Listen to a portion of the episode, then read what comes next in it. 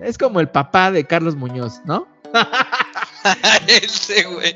Sí, Entonces, le baja, está bien.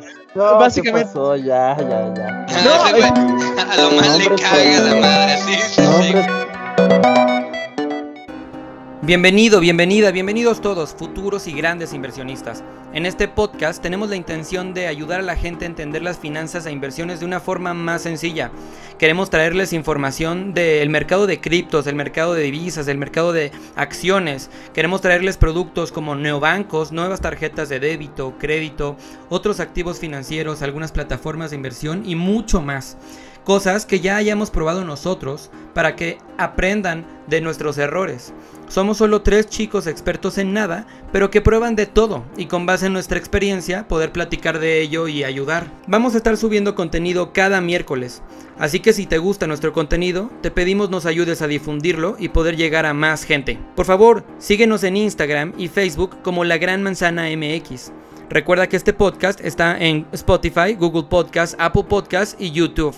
Muchas gracias y que tengan excelente día.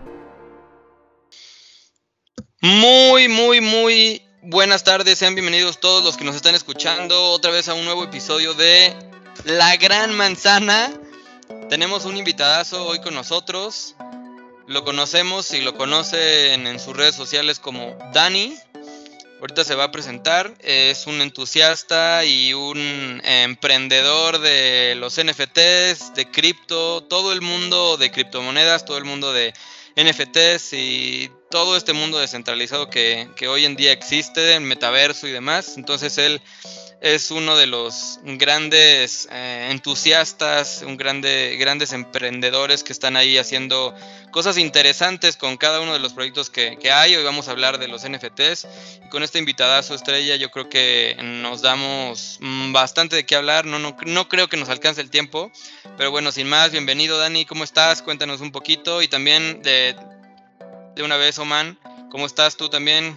¿Cómo han, cómo han estado? Hola, ¿cómo están? Bueno, pues mi, nombre es Dani, así me van a encontrar en todas las, redes sociales. Eh, pues bueno, llevamos en, este ecosistema alrededor de siete años, ya generación 2016. Entonces, pues tenemos un poco de conocimiento de este, de este, de este tema del ecosistema. Eh, considerando que, que, no existen expertos en el ecosistema cripto, esto es eh, muy nuevo. Y actualmente con el boom de las NFTs, pues ahí vamos, ahí vamos este, estudiando 24/7 eh, qué conlleva todo este mundo de las NFTs.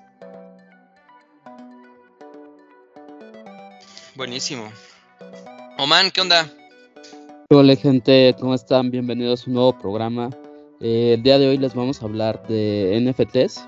si bien es cierto, en programas anteriores ya hemos He hablado algunas de sus características, origen, aplicaciones.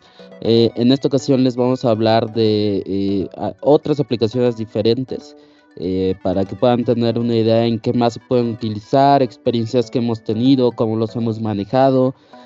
También ver el otro, el otro lado de la moneda, ¿no? entender también que un poco los NFTs hasta cierto punto es, es un poco de especulación, también tiene su aplicación real pero bueno, vamos a debatir de todo de eso en este programa. Vamos a hablar abiertamente de lo que andamos haciendo, qué, qué, proyectos, en qué proyectos andamos o quisiéramos estar y qué proyectos vemos, cómo es que, cómo es que hacemos este trading de NFTs, que es un concepto relativamente nuevo de hace como un año, yo creo. Entonces, pues si quieres empiézale, Dani, que me da mucho gusto tenerte por acá, güey. Este, ya tenía también un rato que me, decías, ¿qué pedo, güey? ¿Cuándo nos vamos a ver? ¿Qué vamos a hacer? Ya, güey, aquí está prometido, güey. buenísimo, Félix, buenísimo. Eh, pues miren, en realidad eh, hay varios conceptos de, este trading de, de, NFTs que, que, bajándolo así eh, se le denomina flipping. Y, y, prácticamente es, yo tengo un listado de NFTs para simplificarlo. Yo tengo NFTs que posiblemente pueda, ingresar a, un tema que se llama Mint, ¿no? Que es justamente eh, cuando se liberan a la, a la, a la venta eh, en un grupo exclusivo para poderlos, para poderlos comprar en un precio preferencial.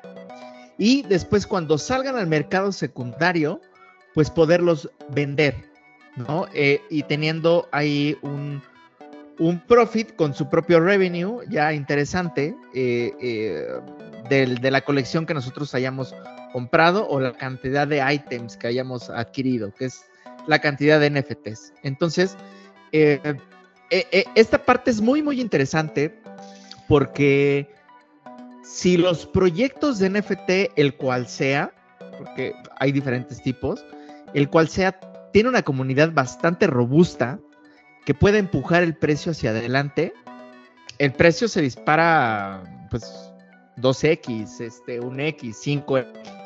Esto siempre va a depender de la comunidad. Entonces, este, este flipping que mencionamos, pues es eso, prácticamente la visualización eh, de los proyectos que vamos a entrar, los analizamos, eh, revisamos que la comunidad tenga mucha fuerza y eso lo podemos visualizar tanto en Twitter como en Discord.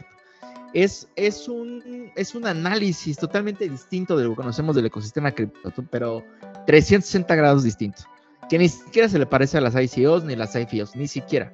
Entonces, eh, aquí lo visualizas todo se encuentra en Twitter y todo se encuentra en Discord. Y si tú llevas una colección que trae 50 mil miembros, 60 mil miembros en la comunidad en Discord y en Twitter trae otro tanto, y tú ves muy activas a las comunidades, y aparte, el elemento clave que es el, el propio NFT, y yo les voy a ser muy sinceros, están bien interesantes los roadmap, pero hemos visualizado N cantidad de roadmap que son copy-paste, copy-paste de uno y del otro, copy-paste del uno y del otro. No tienen este, nada de glamuroso ni nada de que van a cambiar el mundo, en realidad. Bueno, a ser muy sinceros. Eh, pero en realidad también hay que visualizar la tendencia de las propias figuras que vamos a estar comprando, como NFTs. Eh, ¿y, qué es, ¿Y qué es esto? Pues bueno, pues en realidad, pues la tendencia esta de los changuitos, eh, gatitos pixeleados, pixel arts, ¿no? Y demás, que se van, se van basando en microtendencias. Y ese es un punto también en el cual nosotros vamos a visualizar en qué proyectos vamos a entrar para hacer estos flippings, ¿no? Entonces, nosotros pues visualizamos el flipping eh, para comprar en el Mint. Ojo, hay un proceso anterior que se le llama las whitelist, que esto cada una de las comunidades decide cómo lo va a manejar. Entonces, ahí eh, nosotros en lo personal no entramos en ese tipo de proyectos porque ahí sí es donde entramos en mucha especulación. ¿Por qué? Porque si nosotros entramos en una whitelist, en realidad nosotros nos damos al Your Venture con el proyecto. Salga adelante o no salga adelante. Cuando nosotros entramos en un proceso de mint, nosotros visualizamos decir, ah, ok, ya liberaron la whitelist, eh, eh, este, no sé, una cuestión de 10.000 NFTs, liberaron 300 NFTs solo para la whitelist y se vendieron los 300. Ah, perfecto. Eso me da indicio y se vendieron rápido. Eso me da indicio que trae fuerza el proyecto. Entonces, al momento que estés en el mint, eh, nosotros nos esperamos un poco a que vaya transcurriendo. Digan, ah, oye, sabes que ya se, ya se mintieron mil, ya se mintieron dos mil, ya se mintieron tres mil. Ah, perfecto. Pues es momento de, de, de comprar. Y la lógica también para comprar estos pues puede ser desde uno, dos, tres, eh, dependiendo la lógica que establezca eh, la comunidad y el propio proyecto. Y que eso es lo que también hace muy interesante a los NFTs, porque todos los NFTs en realidad, si bien tienen similitudes con sus modelos de negocios, al momento de la ejecución son totalmente distintos. Entonces, nosotros entramos en ese proceso y en el momento que, destapan, eh, cuando hacen el mint y llegan a OpenSea, porque, ojo, solo entramos a proyectos de, Ethereum y, ahorita les explicaré por qué entramos solo a proyectos de Ethereum. Eh, una vez que se destapan y tú ya ves las características de, tus NFTs, pues una, si tiene mucha fuerza el proyecto ya puedes hacer eh, un 100% de lo que tú ya invertiste. Entonces ahí tú ya puedes liberar y decir, pues yo ya vendo. Eh, por lo regular, pues tenemos una estrategia de comprar tres NFTs de la misma colección para hacer este procedimiento y decir, Dos, los dos que tengan las características eh, más comunes dentro de esa colección, esos dos son los que vamos a vender al 100%. Y el tercero, eventualmente lo vamos a vender más caro. Eventualmente. Si la comunidad tiene fuerza, le vamos a seguir pegando y vamos a dejar pasar ciertos días a que eh, podamos nosotros vender y hacer que la propia inercia aumente el floor price de esa colección y tratar de vender en el punto más alto el último, eh, el último NFT de esa colección que nosotros compramos. Porque al momento que nosotros eh, lo hacemos al 100% y vendemos dos piezas, nosotros traemos eh, la inversión inicial más un poco de profit y el siguiente NFT que se queda ahí es totalmente utilidad. Que de entrada inicialmente se va sobre el 100% también, ¿no? Entonces nos podemos ir a un 2X, 3X, 5X si la colección eh, que nosotros elegimos pues prospera en, eh, eh, al pasar de los días. Y al final pues lo, lo, sacamos rápido. Porque también esta fiebre de los NFTs, pues si tenemos en, en vista otras colecciones que van a salir tres días después, cuatro días después, pues hay que capitalizarlas, ¿no? Y entrar a la siguiente ola. Y eso pues también le, le denominamos esa ola de ese NFT en específico, de esa colección. Oye, Dani, pero ¿donde los venden y los compran es el mismo marketplace o se mueven en marketplaces? Eh, no, eh, compramos en el sitio oficial de la colección y vendemos en el marketplace. En este caso, eh, utilizamos puro OpenSea, aunque existe Nifty para cierto tipo de colecciones que a veces invertimos eh, en cosas como de arte, que nos vamos al Your Venture con, con, los artistas específicamente. Pero si solo hacemos eh, el flipping, pues en realidad no, no, no, no, no nos importa, pero, pero solo usamos sitios oficiales y vendemos en OpenSea. Ya, ok. O sea, han, han, han comprado ahí de, de, directamente en la página con, los artistas o en la misma comunidad en Discord o alguna cosa así y después lo venden en, otro, en otro lugar. Sí, es correcto. Y ah, justamente donde se vaya a publicar el, el, eh, el, NFT es donde, pues ahí es donde vendemos al mercado secundario, ¿no? Al, al retail se puede decir, sí. Yo entiendo que venden eh, o nada más están con proyectos que funcionan con Ethereum por, yo quiero pensar que es la, eh, la red más usada y es por la popularidad de la misma red que la ocupan. No sé si hay algo más, pero aparte quería preguntarte por qué no ocupar plataformas como SolSea o como Super Rare o alguna otra. Eh, mira, lo que pasa es de que las tendencias de los proyectos que nosotros compramos van enfocadas tanto a la red de Ethereum como van enfocadas a ese marketplace en específico. Mm, no usamos otras redes, por ejemplo, Solana y Polygon. Eh, hay, tenemos como cuatro o cinco razones muy fuertes que nosotros visualizamos. Eh, uno, eh, la red de Polygon la están ocupando para poner muchas estafas. Ejemplo, de las colecciones que, ya están actualmente en OpenSea y demás, están, están en, top, ¿no? Y están en mucha tendencia, eh, suelen crear cuentas fake para caer en estafas. Y lo más barato para una estafa, pues es Polygonmatic, lamentablemente, porque en realidad, pues, ejemplo, eh, Toxis School, ¿no? Dices, ah, bueno, yo, estafador, voy a crear una cuenta que se llame toxischool.mint eh, y voy a bajar las imágenes de los toxics y, los y voy a brandear mi, marketplace de mi OpenSea, una cuenta, y pues igual y pega. Y voy a, voy a ir poniendo imágenes ahí, porque al final pues, de Polygon Matic es muy económico, y la gente puede caer en estafas. y aparte, que Polygon Matic tiene mm, el tipo de NFTs lleva va más dirigido a proyectos que en realidad mm, arte, este, funcionalidades y demás. Tiene, otro, otro mercado, ¿no? Polygon Matic tiene otro mercado. Pero para Ethereum eh, es más de estafa que un mercado este, un océano azul, ¿no? Es más un océano es rojo en ese sentido. Eh, aparte que la capitalización del mercado de NFTs de Polygon, pues, pues no se compara con la capitalización de, Ethereum, ¿no? Claro, sí, claro. Eh, lo mismo le pasa al de Solana, ¿no? Exactamente lo mismo. Ya. Ah, sí, además de que si compran en una red, eh, no pueden venderla en otra red. O sea, no se puede pasar. Bueno, no siempre se puede pasar de, de una. cuando, el, cuando el NFT se. Eh, hace, hace el, se hace el código pues único del NFT en Ethereum no se puede pasar así a Solana, ¿no? Y o no en muchas ocasiones he visto que se puede hacer tan fácil y también siempre lleva costos.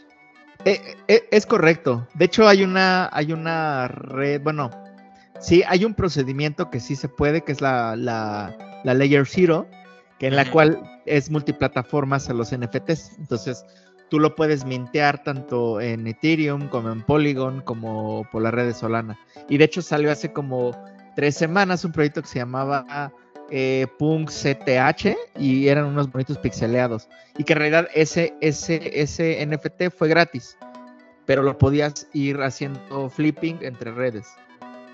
Y se volvió un, este, un top 10 ese, proyecto de capitalización. En realidad, hubo muchas personas que estuvieron haciendo ese flipping entre redes. lo compro más barato en Polygon y voy y lo clavo y lo vendo en, en, Ethereum. Nada más hacía yo, o sea, nada más se hacía el swap de cederte el NFT por otra red. Y en realidad no tenía costo como tal, por así decirlo. Pero, y, si tuviera costo, era mínimo comparado con lo que lo podías vender en, en, otra red. Ya. No, bueno, o sea, súper interesante. A ver, tú, man, que andas muy callado, güey. Siempre andas hablando un chingo. Sí, digo, a mí me gustaría irme un paso atrás eh, para que la gente pueda tener el panorama macro y entender un poco más del panorama micro a nivel especulativo, como dice Dani, de, lo que estamos hablando de los NFTs. Yo los segmentaría en cuatro categorías. Los NFTs para especular, que básicamente es como estar en el casino, que, que es lo que dice Dani, comprar barato, vender caro en el corto plazo, basado en el hype, en el FOMO, en la calentura del mercado y ya, ¿no? Eso para mí es, simple trading y se vale, tiene sus pros y contras. Eh, la segunda categoría de NFTs son aquellos que son coleccionables, donde se compran más allá de, del valor intrínseco, del valor capitalista que le podrías dar. Es decir, yo lo veo más como eh, comprar como por coleccionar y listo, solo porque te gusta el arte o porque quieres apoyar a algún artista o algún proyecto en específico. Eh, la categoría número 3 son NFTs, eh, sí, que están enfocados en arte o algunos proyectos que están más enfocados con fundamentales sólidos. Podemos hablar de marcas grandes y yo lo veo más como NFTs de inversión a largo plazo, donde tú puedes decir, ok, voy a comprar un NFT, qué sé yo, de Adidas, de, de Nike, de Disney, y de la NBA y me voy a largo plazo y vemos cómo, cómo fluctúa su precio en lo largo de los años. Para mí eso es más inversión porque estás invirtiendo en NFTs de calidad, el riesgo es menor y pues bueno, la idea también es que vendas en el largo plazo con, con algún profit, pero el chiste es invertir en proyectos de calidad a largo plazo y lo guardes, ¿no? Y el cuarto caso de uso que a mí me llama mucho la atención y donde he estado más metido son los NFTs como activos digitales que te brindan algún beneficio, un beneficio adicional. Por ejemplo, eh, digo, a mí que me gustan mucho los festivales, he visto mucho que muchas empresas que las organizan ahorita están dando NFTs y esos NFTs te otorgan beneficios dentro de los festivales. A ver, por ejemplo, eh, Coachella en este primer año eh, regaló NFTs y con esos NFTs tú tenías acceso a backstage, a un upgrade vía VIP, este, áreas de camping, eh, boletos gratis, etcétera. Es decir, el simple hecho de holdear eh, ese NFT te da privilegios, te da accesos eh, dentro del mismo festival, es decir, obtienes ciertos beneficios para ese evento si lo quieres ver así. Entonces estamos hablando de un activo digital que te brinda beneficios o perks, si lo quieres ver así, ya dentro del mundo real, ¿no? Incluso, por ejemplo, en, en en el Pal Norte, etcétera, esos festivales que son mexicanos, también lanzaron sus coleccionables, sus NFTs y también te daban beneficios dentro de los festivales. Eh, algo que me llamaba la atención del Pal Norte te decía, este, puedes comprar este NFT y vas a tener eh, pases literalmente vitalicios para toda la vida mientras exista Pal Norte eh, en VIP o pases backstage. o descuentos de tanto por ciento, ¿no? Y esos son vitalicios y y, a mí se, me hace una aplicación muy interesante porque en ese sentido tú compras tu NFT, como sabemos las mismas propiedades de la blockchain, eh, te, puedes demostrar que, es tuyo, que es único, irrepetible, que no se puede clonar. Y digo, tú también puedes especular con NFT, revendérselo a alguien más y que ese otra persona utilice esos beneficios, pero bueno, ya, ya dependerá de cada uno. ¿no? Entonces, este último uso como activo digital que te da eh, beneficios en el mundo real se me ha hecho muy interesante. He visto eh, algunos escritores que lo utilizan eh, para hacer preventas de libros. También he visto algunos empresarios que lo utilizan para, para, que te den acceso a preventas de algunos productos y servicios. En fin, creo que esa modalidad de usos de NFTs se me está haciendo bien interesante, donde tienes acceso a, a ciertos privilegios por el simple hecho de holdear esos NFTs, digamos que te formas parte de una comunidad VIP y tu clave, eh, tu acceso es un NFT. Entonces se me está haciendo una aplicación muy interesante, más allá de, de, las, de las típicas aplicaciones que hemos visto este año de la especulación, de comprar caro, vender barato, creo que es una de las tantas mutaciones que vamos a estar viendo de los NFTs, pero bueno, esos son como los cuatro grandes segmentos que yo veo como activo digital, como inversión, eh, como especulación en el corto plazo y como coleccionables. Pero eh, yo ahí, ah, Oman, ah, eh, de los cuatro segmentos yo uniría el, último con el penúltimo que diste, porque al final del día también pues no nos vamos muy lejos si tenemos el caso de Adidas o tenemos el caso de Nike, donde también dieron NFTs este, y, y pues dieron sus beneficios junto con esos NFTs que no nos olvidamos que, que costaban costaba 800 el de Adidas y más el gas de 900, este, entonces fue como muy sonado por el tipo de gas que hubo en ese entonces, entonces sí, hay, hay muchos y yo, yo sí juntaría esos últimos dos para tener al final tres categorías a lo mejor, y pues también todas las demás aplicaciones que ahí no sé, no sé, seguramente este, también los conoces, Dani, pero pues está la, la, tokenización de contratos, la tokenización de real estate, este, y también esta parte de eh, electricidad en algunos en algunos lados en México no se puede pero en algunos otros países está, también esta parte de los NFTs con la parte eléctrica para compra y venta etcétera etcétera. Hay varias cosas que están muy, muy que son muy interesantes y están muy muy padres no se han explotado al 100 y es parte de lo que hemos también discutido ahí con, pues, con Dani. Sí eh, fíjate que que aunando el tema de en cómo serían las subcategorías. Aquí tengo una pequeña gráfica de, las subcategorías y que es el aplicativo, eh, DeFi, gaming y crowdfunding. Eh, en el coleccionable existe el arte y la historia. En el siguiente, existe la comunidad. La siguiente categoría otra vez, otra vez, Dani, te, te, trabaste en, la segunda categoría. Ah, sí. En la segunda categoría es coleccionable, que eso se divide entre arte e historia. La siguiente categoría es la comunidad como tal, y que es eventos exclusivos, eh, identidad social, eh, oportunidades de networking y el Psycho World, que esto está interesante que es, eh, que es mercancía, identidad digital, eventos y tickets y leasing. O sea que básicamente es puedes rentar tu propio NFT también para poder recibir dividendos siendo tenedor de este NFT, ¿no? Entonces, son las cuatro categorías importantes que existen. Obviamente de ahí se desprenden las subcategorías. Ahora,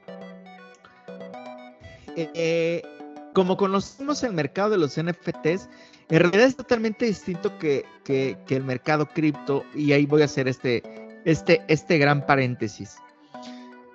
Y voy a poner un ejemplo de cada uno de los que también comentaba eh, Osman. ¿Y a qué voy? El inicio de los NFTs, independientemente de que fuera arte, ¿no? Que ahí les voy a ser bien sinceros. El arte viene enfocado desde los años 1993. ¿Vieron la película de El código de un billón de dólares? Sí, claro. Ok, ah, pues bueno. ¿Quiénes construían las interfaces en los noventas? Las interfaces computacionales. ¿Sí la vieron o no la vieron? Los, los científicos que estaban contratados por el, por, el, por, el, por, los militares, pues, ¿no? Eh, eh, no, eran los artistas. los que cuando se empezó a construir el Internet, las interfaces eran construidas por artistas. Artistas plásticos, artistas gráficos y demás. Ok. Con los NFTs toman relevancia. Nueva cuenta los artistas. Cabe destacar que lo único que se les ha aperturado es un campo de oportunidad en la era digital y pagando con criptomonedas. Sí. A mí no me dejarán mentir que pues en realidad pues tú compras artes con, con, con ejemplo. Estás comprando una obra de arte, pero lo estás comprando con criptomonedas en un marketplace. Sí. ¿Cierto o falso? Sí, sí, cierto. No, cierto. O sea, el, el gran visor de oportunidad fue las criptomonedas. Eso es, es en cuestión del arte. Y del arte, eh, específicamente los grandes artistas de los NFTs, yo compré una colección que se llamaba, eh, ese es un beso ahí este, medio extraño, y luego se los mando, pero es de un fotógrafo que se llama Guido. Y Guido dice, pues yo ya vendí una colección que hoy está evaluada en 2.3 Ethereums, cada una de, de mis NFTs. Madre. Eh, cabe destacar que esa obra es gratis. O sea, como las drogas, La primera es gratis. Entonces, sacó una segunda colección en la cual abre el mint y dice, pueden mintear todo lo que quieran durante cuatro horas. Lo que quieran, lo que quieran, minten lo que quieran durante cuatro horas, no me importa. O sea, si pueden mintear 20 mil, 30 mil, no sé cómo es el programa del código, en realidad por eso les decía que los modelos de negocio son totalmente distintos entre unos y otros. Y dices, ah, ok, ¿cuánto me cuesta? Es gratis, lo único que tienes que pagar es el gas. Entonces, pagas el gas y ya lo tienes en todo OpenSea. Y dices, ah, ok, voy a para allá.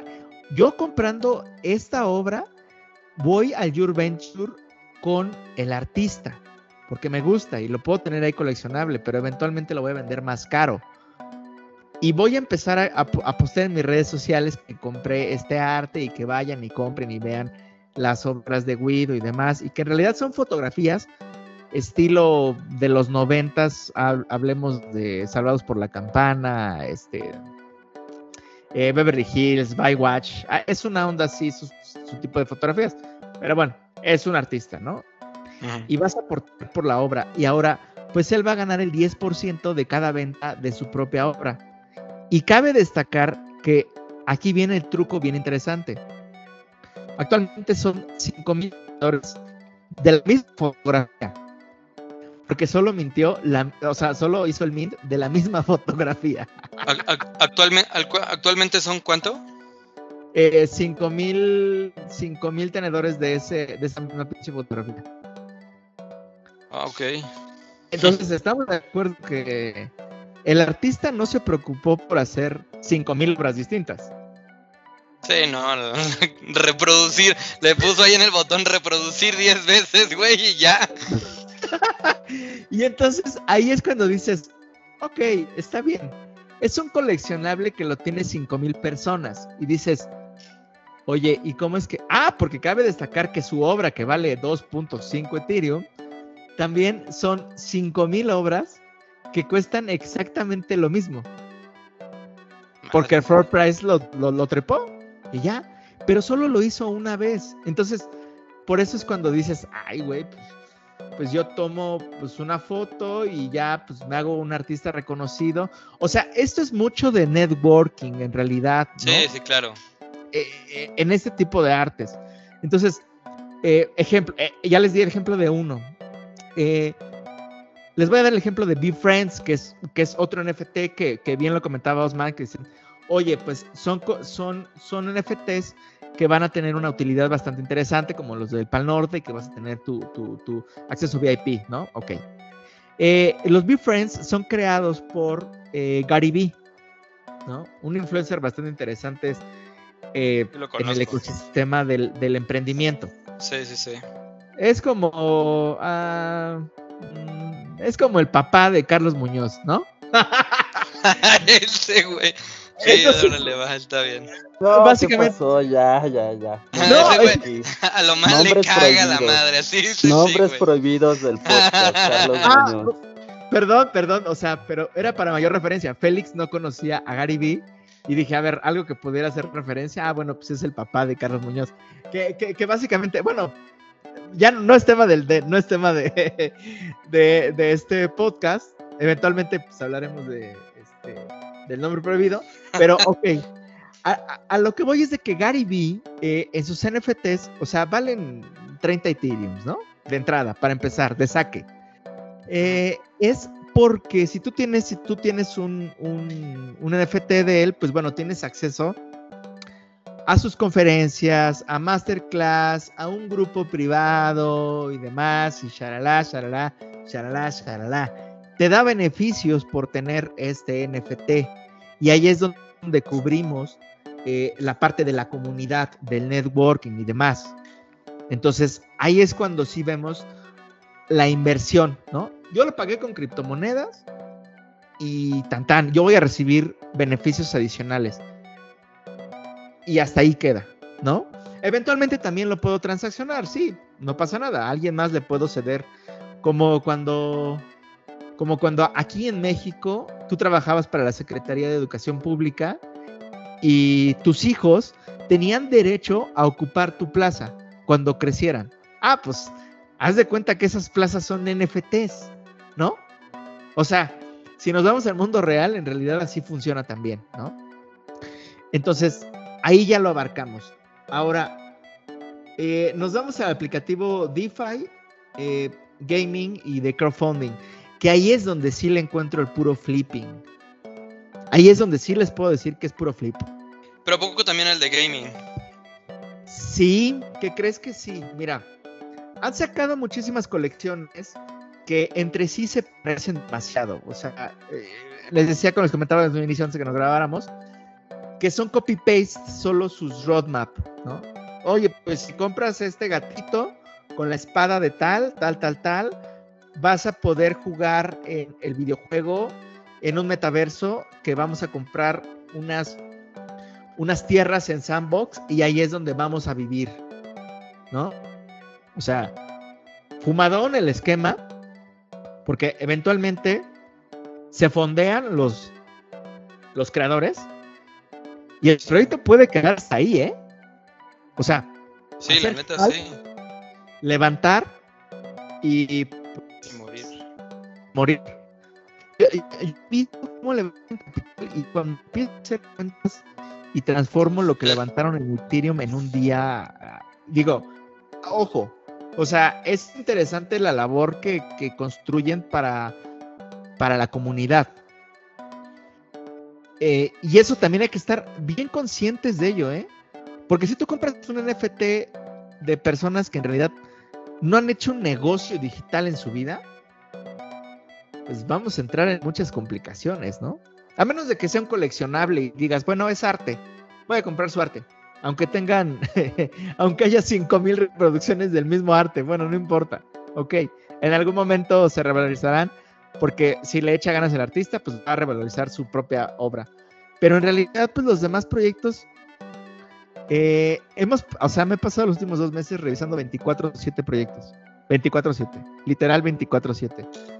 Eh, Pero es que sí, o sea, te puedes ir, te puedes ir por un proyecto y el proyecto al final del día puede, puede valer madre o no puede, o puede, puede seguir adelante, ¿no? Y también, o sea, incluso proyectos que ya, que ya hay, ¿no? Proyectos como, hay un juego, no me acuerdo cómo se llama, que apenas va a salir, creo que para mediados de este año, este, que es como tipo Clash of Crash of Clans. Y pues también, o sea, el proyecto va a vender su, o vende, creo que ya ha vendido sus NFTs y ha vendido eh, mystery boxes y demás. Y si al final del día, pues el proyecto decide, ¿sabes qué, güey? Ya me dio hueva seguir adelante, lo cierran y pues ya se quedaron con todo el dinero. Sí, sí, sí, o sea, o sea, son cantidades de transféricas que levantan en el Mint, o sea. Sí, sí. Tan, solo con que solo, o sea, mira, mira, aquí te la voy a poner, a ver. Y vamos a poner una colección de, de, de, de, de ejemplos. Solo vamos a poner el número. Los saves, los saves. Ah, eh, sí, sí. O sea, y, mira, 0.008 Ethereums, ¿no? Son 479 pesos, punto 91, más el gas. Ahora, son 400 pesos, ¿no? Digámoslo así, se, se escucha así como... Eh, tranquilón. Tranquilón, vamos a cerrar el 450, ¿no? Contemplando que solo eso es lo que cuesta, ¿no? Por 10 mil. Ah, sí, güey. Estás levantando 4 millones 500 mil pesos. Sí, güey. sí, sí, sí, sí. O sea, si en un día, si en un día, o sea, vamos a, vamos a especular un poco que, que crearon esta comunidad y ya tenían un network interesante y tal, tal, tal, y la juntaron en dos meses, ¿no? el equipo operativo y demás. Pero pues te llevaste 4 millones 500 mil pesos. Ojo, más las regalías por estarlo vendiendo, ¿eh? Ah, sí. Y esas las pautas tú. Sí. O sea, se lleva un fee la plataforma y el creador se lleva un fee. Sí. Entonces. sí. Y estamos hablando de algo que cuesta 450 pesos.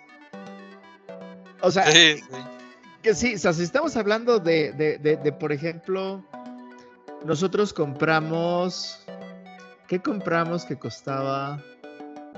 Creo que los Muertos World, sí, creo que los Muertos World, sí. Creo que lo compramos en 0.14 Ethereum. Y alrededor eran como 10 mil, como 12 mil pesos fueron con todo y gas. Se vendieron los 10 mil ese día. Entonces, estamos hablando de, de 44. Eh, no, estamos hablando de. o sea, de 60 millones de, pesos. ¿No? Ah, bueno, y cuando lo revendimos, pues ya fue algo estratosférico. Pero, o sea, esto se maneja en otras ligas, ¿eh? O sea, por muy sencillo que, que lo podamos visualizar, dices, ay, güey. O sea, el, sector está bastante interesante. Y la verdad es de que yo no le veo correlación con las criptomonedas. Te lo juro, eh, te lo juro que yo lo veo totalmente aparte, totalmente... Eh, bueno, pero, pero es que ahora no, no, se han, no se han integrado al 100%, o sea, ocupas las criptomonedas para comprarlo y no en todos los marketplaces. Ocupas criptomonedas para comprarlo y ocupas criptomonedas para mintearlo y, venderlo. Pero en algún momento se va a integrar completamente tanto el metaverso como las criptomonedas como los NFTs y todo va a ser parte de uno. Ahí es cuando se va a ver. Ahorita, como dices, a lo mejor y no se ve tanto, porque incluso yo he comprado ahí los, los Funcos, estos muñecos eh, que tenemos de cabezas gigantes. Eh, yo, he, comprado Funcos con tarjeta de crédito, por ejemplo, o con tarjeta de débito, sin tener que ocupar la moneda del blockchain en el que están alojados, que es un blockchain diferente. Entonces, al final, pues sí, digo, no lo relacionas, pero sí lo puedes vender en otro lado. Sí, sí, sí, sí. O sea, el, aplicativo está dentro del blockchain. El aplicativo de las NFTs, ¿no? El aplicativo. Eh, más no con el ecosistema porque, eso es blockchain, ¿no? O sea, eh, las cripto es otra, es otro, es algo que, está ahí.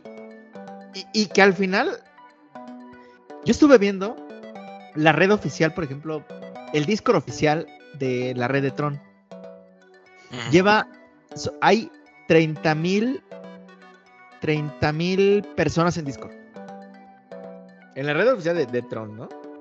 Sí. Y en los School llevan 110 mil personas.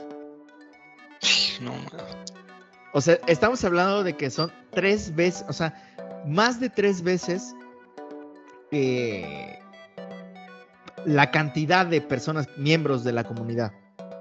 O sea, y dices, wow, o sea, ¿de dónde salen tantas personas? Ahora, tú entras a Twitter y está infestado. Una vez que, te metes a los NFTs, está infestado. Ah, sí, cabrón. Infestado, infestado de eh, tráete a tres amigos.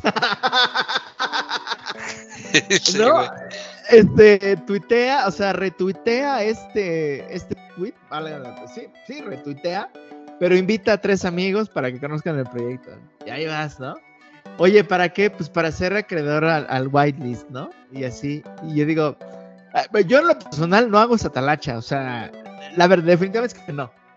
Entonces, yo me brinqué ese paso de las whitelists porque dije, bueno, sí, puedo agarrar un precio mejor, ajá, pero no, lo interesante es que entra el volumen y es donde yo me sumo a la ola, al volumen.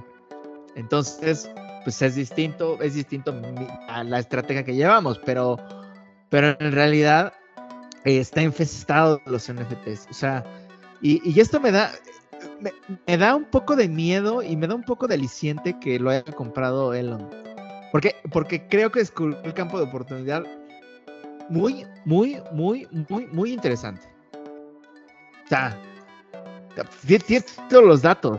O sea, imagínate, eh, en Estados Unidos ya puedes poner, validar tu NFT para que lo puedas poner de... Imagen de perfil. De imagen de perfil, ¿no?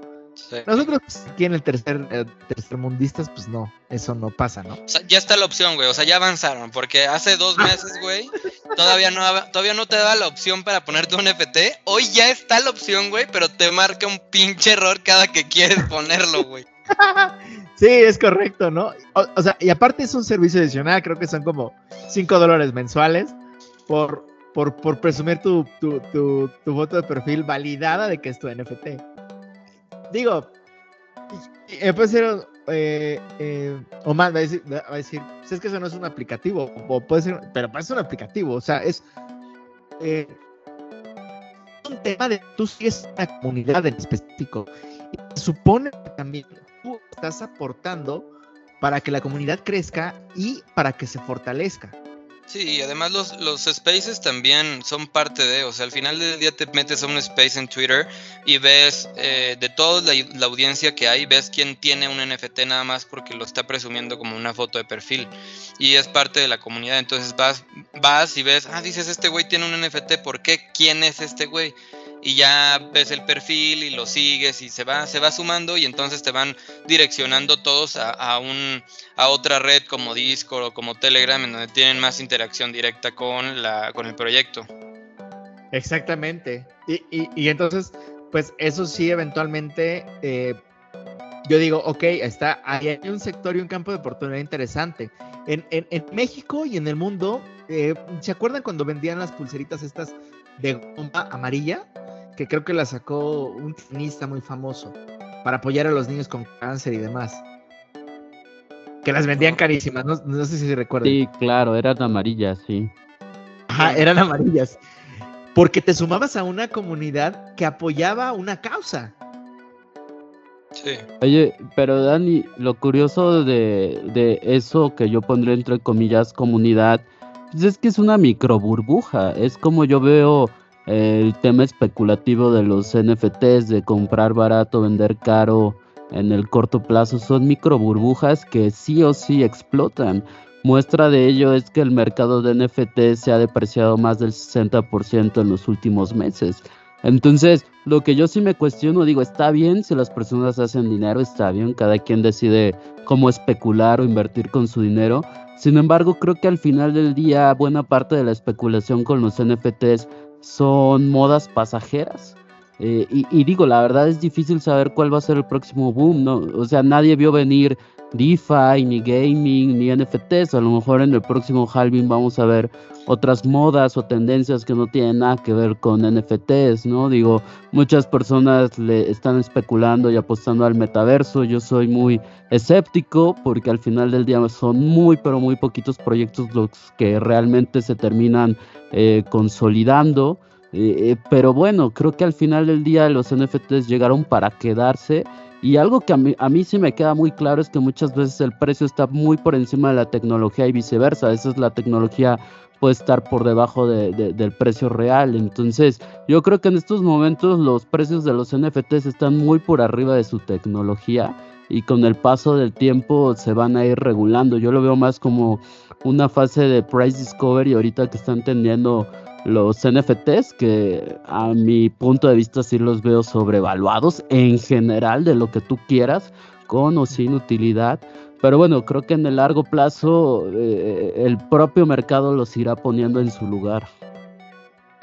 Pues mira, aquí, hay, aquí hay un tema. Se puede identificar la siguiente ola y te voy a decir por qué. Eh, en el white paper de Ethereum vienen protocolos de DeFi, viene la 3.0, eh, viene los contratos inteligentes y viene la apertura para que tú puedas crear tus propias criptomonedas como, como cinco pilares fundamentales del white paper eh, de Ethereum. El que sí no venían venir, o sea, el que sí no se vio venir que lo iban a poner eran los NFTs y que tuvieran este boom tan explosivo que están teniendo y que el año pasado eh, fue eh, su auge.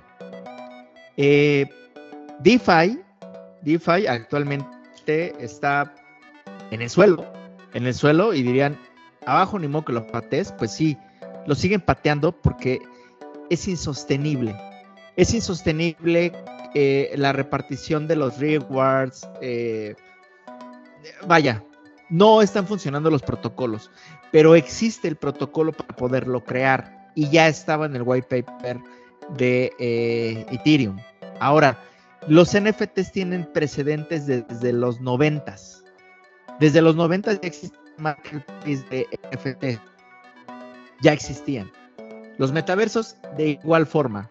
O sea, de igual forma. Todo ya existía en realidad. Solo que el aplicativo para el protocolo descentralizado era distinto. Ahora, eh, yo coincido contigo, eh, Oman, en el tema de, los metaversos. En realidad, eh, los metaversos, y tengo un audio muy famoso ahí en la comunidad, que no, lo vamos a replicar aquí, pero en realidad tiene aplicativos un tanto sin sentido en, el, en, el, en la forma de trabajo. Ejemplo, la realidad virtual y la realidad aumentada y demás, eso ya existía. Eh, yo en algún momento creé varios programas de, realidad virtual eh, hace años. Y decías, bueno, pues el metaverso es esto. Y cuando tú ibas a las expos eh, de Talentland, de Campus Party y demás, ya existía dicha tecnología. Solo que el, aplicativo comercial, eso es lo que falta. Y, y, mucho hype en el sentido de que es que las marcas, tales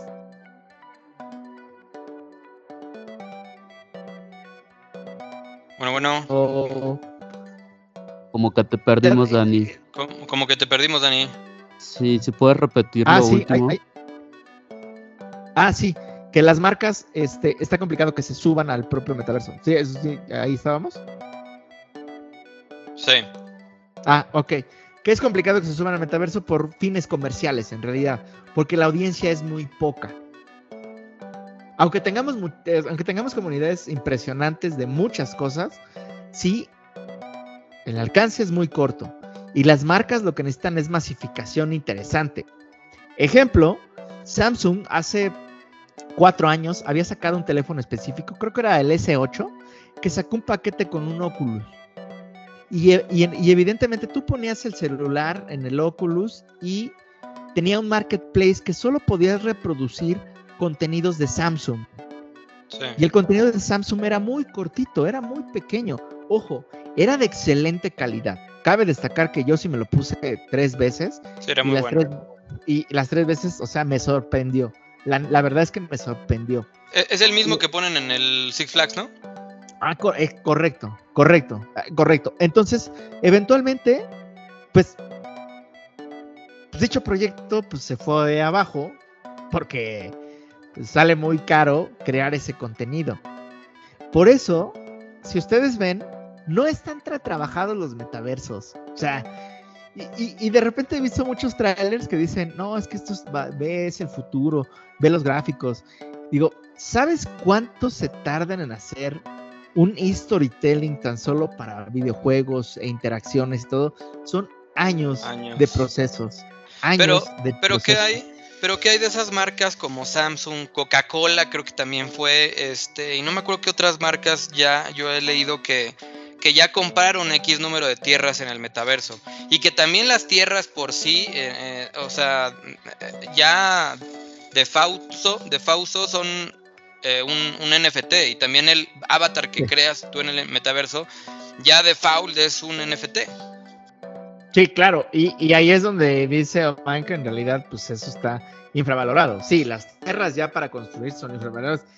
pues es que era antes comprar las tierras y decías, no, o sea, ejemplo, cuando salió Mana, yo sí decía, pues sí, Mana está bueno para hacer trading. Y la verdad está bueno para hacer trading. Pero para holdear trading y ver su proyecto y decir, ¿de verdad esto tiene futuro? O sea, ¿en serio estoy poniendo aquí mi dinero? Este. Y, es complicado.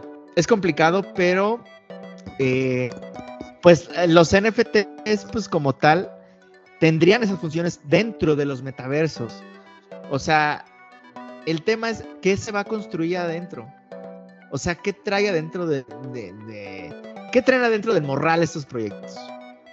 ¿No? Entonces, sí creo y considero que los NFTs hay que tener una, una investigación muy minuciosa y tener bien claro el objetivo del por qué voy a comprar un NFT. Literalmente. Literalmente. De otro modo, pues creo que, creo que al final para esto es, es nuevo, hasta para la gente que, que, llevamos años en el ecosistema, es nuevo en el sentido de cómo elegir un NFT. En, en, en, en, todo el proceso que tenemos que hacer, abrir el Metamask, fondearlo, eso sí, eso ya lo traemos por default por los años, ¿no? De cómo se hacen los procesos. Pero, pero los NFTs sí traen, traen otro sentido totalmente distinto. Y como yo lo veo, es un marketplace.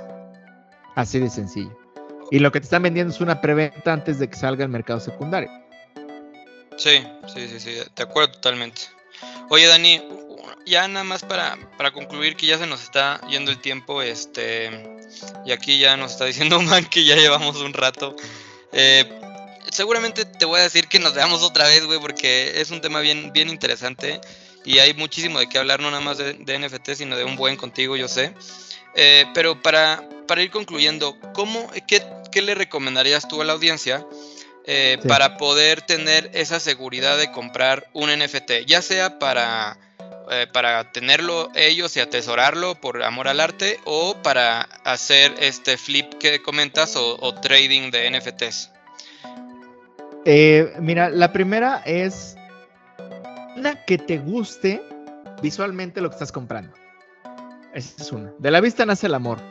Segundo punto, que vayas a sus redes sociales, a Twitter y a Discord. Con esas dos tienes. Aquí ya. Telegram no. Telegram no. Telegram no, está lleno de scam. Este. Facebook ni te metas, ya está así fuera de circulación, literal. Entonces, con Twitter y Discord, eh, ve que sea una comunidad robusta. O sea, arriba de 20 mil, solo ponte a pensar, solo ponte a pensar que arriba de 20 mil usuarios fieles en un canal de Discord eh, y es una colección de 10 mil, nos tocan dos por la comunidad y digamos que pues, es el 10% que lo van a comprar, nos vamos al número más bajo y van a poder mintear 2 mil personas. Entonces, pues ahí le vas escalando. Eh, ese es otro punto. Siguiente, que estén interactuando mucho en esas redes sociales, ¿eh? O sea, que estén interactuando mucho la comunidad en el Discord. O sea, porque en el Discord vas a encontrar muchos canales para eh, que puedas subir tu meme, que puedas subir este, alguna frase. Dependiendo de la comunidad, todas son totalmente distintas. Eh, siguiente, eh, cuida que entre el Mint y la venta pública no haya más de cinco días. Porque calientan demasiado el proyecto si tu objetivo es flipear. Si tu objetivo es hacer este flipping, eh, procura que sea muy rápido. Que sea, hoy salen en dos días, eh, destapamos y sabemos qué características tiene el mono que nos tocó y demás, cómo está rankeado y, y podríamos ejecutar y poder vender cuando justamente cuando se destapan. Entonces hay que tener bien en claro esa parte. Porque cabe destacar que los NFTs siempre bajan cuando se destapan. Porque empieza una venta masiva de los NFTs que tienen, eh, que no son tan raros dentro de la colección, que están rankeados en el, en el 10.000 para abajo hasta 7.000. De 7.000 para arriba ya no son este, raros en el nivel de rareza, entonces por lo consiguiente no va a tener un buen ranking para poderlo vender más caro. Entonces se vende en ese momento. Eh, ese punto. Eh, siguiente, revisa claramente dónde estás haciendo el mint. Hay muchos vivos que crean páginas similares. A mí me tocó un mint que literal le pagaron a Google para promocionar el mint cuando era una estafa esa promoción. E, el, sitio web era otro. Entonces hay que tener bien en claro en dónde vamos a hacer el mint. Siempre visualicen canales oficiales. Eh, y revisen el sitio web. O sea, a simple vista, esté bien construido. Porque se van a encontrar muchos eh, templates de WordPress. Sí. Que dices, ay, no, pues esto lo montar en un minuto. O sea, que tengan la curiosidad y demás y cosas por el estilo. Eh, y pues visualicen su roadmap. Eh, el mercado de los NFTs somos muy raros. En realidad, no nos importa tanto el roadmap, pero sí vean otro punto que quiénes son los creadores de estos NFTs. Si ya han creado otras colecciones y han sido exitosas, pues lo más seguro es que también sean exitosas revisen eso.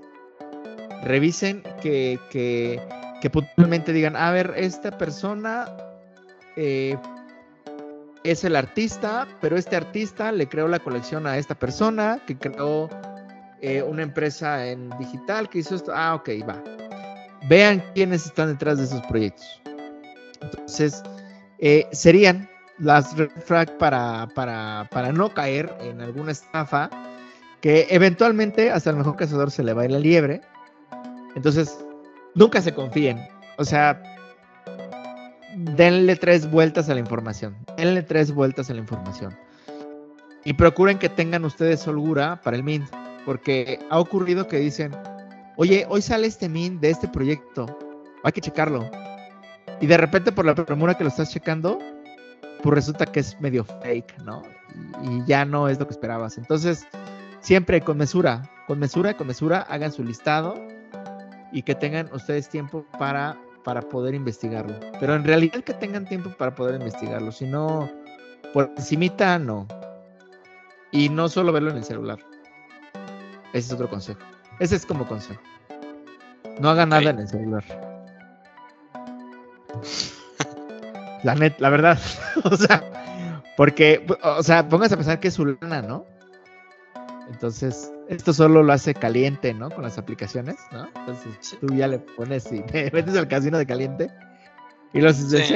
pues sí, ¿no? Pero bueno, eventualmente, pues con los NFTs, esas son mis recomendaciones, ¿no? Perfecto, muchísimas gracias, Dani. Pues no sé si tú, Oman, ¿qué nos quieras decir?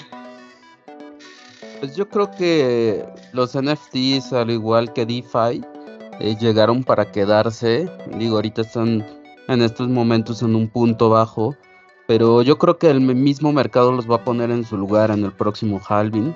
Entonces yo creo que el mismo mercado va a empezar a depurar eh, proyectos con malos fundamentales, proyectos de scam, etcétera. Entonces yo creo que en el largo plazo van a sobrevivir aquellos proyectos que o bien tengan buenos fundamentales o bien tengan una gran comunidad.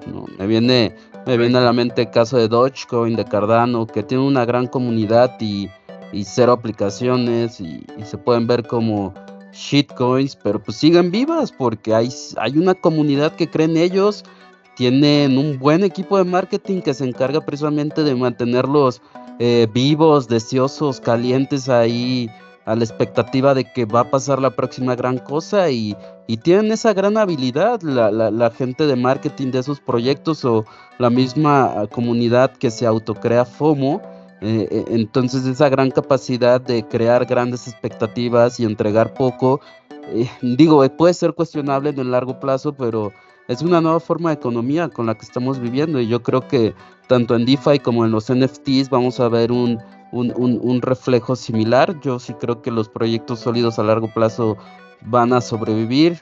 Eh, digo, OpenSea, que es el principal marketplace, les recomiendo eh, vayan por allá, naveguen un poco, vean qué proyectos existen. Por ahí pues van a encontrar todas las galerías y coleccionables de, los NFTs más comunes. Entonces dense una vuelta y, y, y ojalá y les guste y puedan comprar algo al menos a modo de colección sí les recomiendo que se vayan a dar una vuelta a todos los, marketplaces que hay, que conozcan y que sepan, hay un montón de marketplaces y se están creando más. O sea, no, no, no, es una explosión de, de marketplaces para NFTs brutal.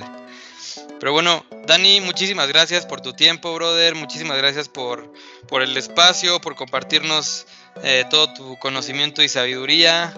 Este, por, por todo, por todo, por todo. Muchas, muchas gracias. A ti, Oman, también, muchísimas gracias, igual siempre por el tiempo. A toda nuestra comunidad, muchas gracias. Y Dani, pues no sé si, si quieras este, decir algunas últimas palabras y también este, si quieres que te busquen, que te, que te encuentren en algún lado, este, no sé si quieras comentar dónde te pueden encontrar. Pues bueno, me pueden encontrar en todas las redes sociales.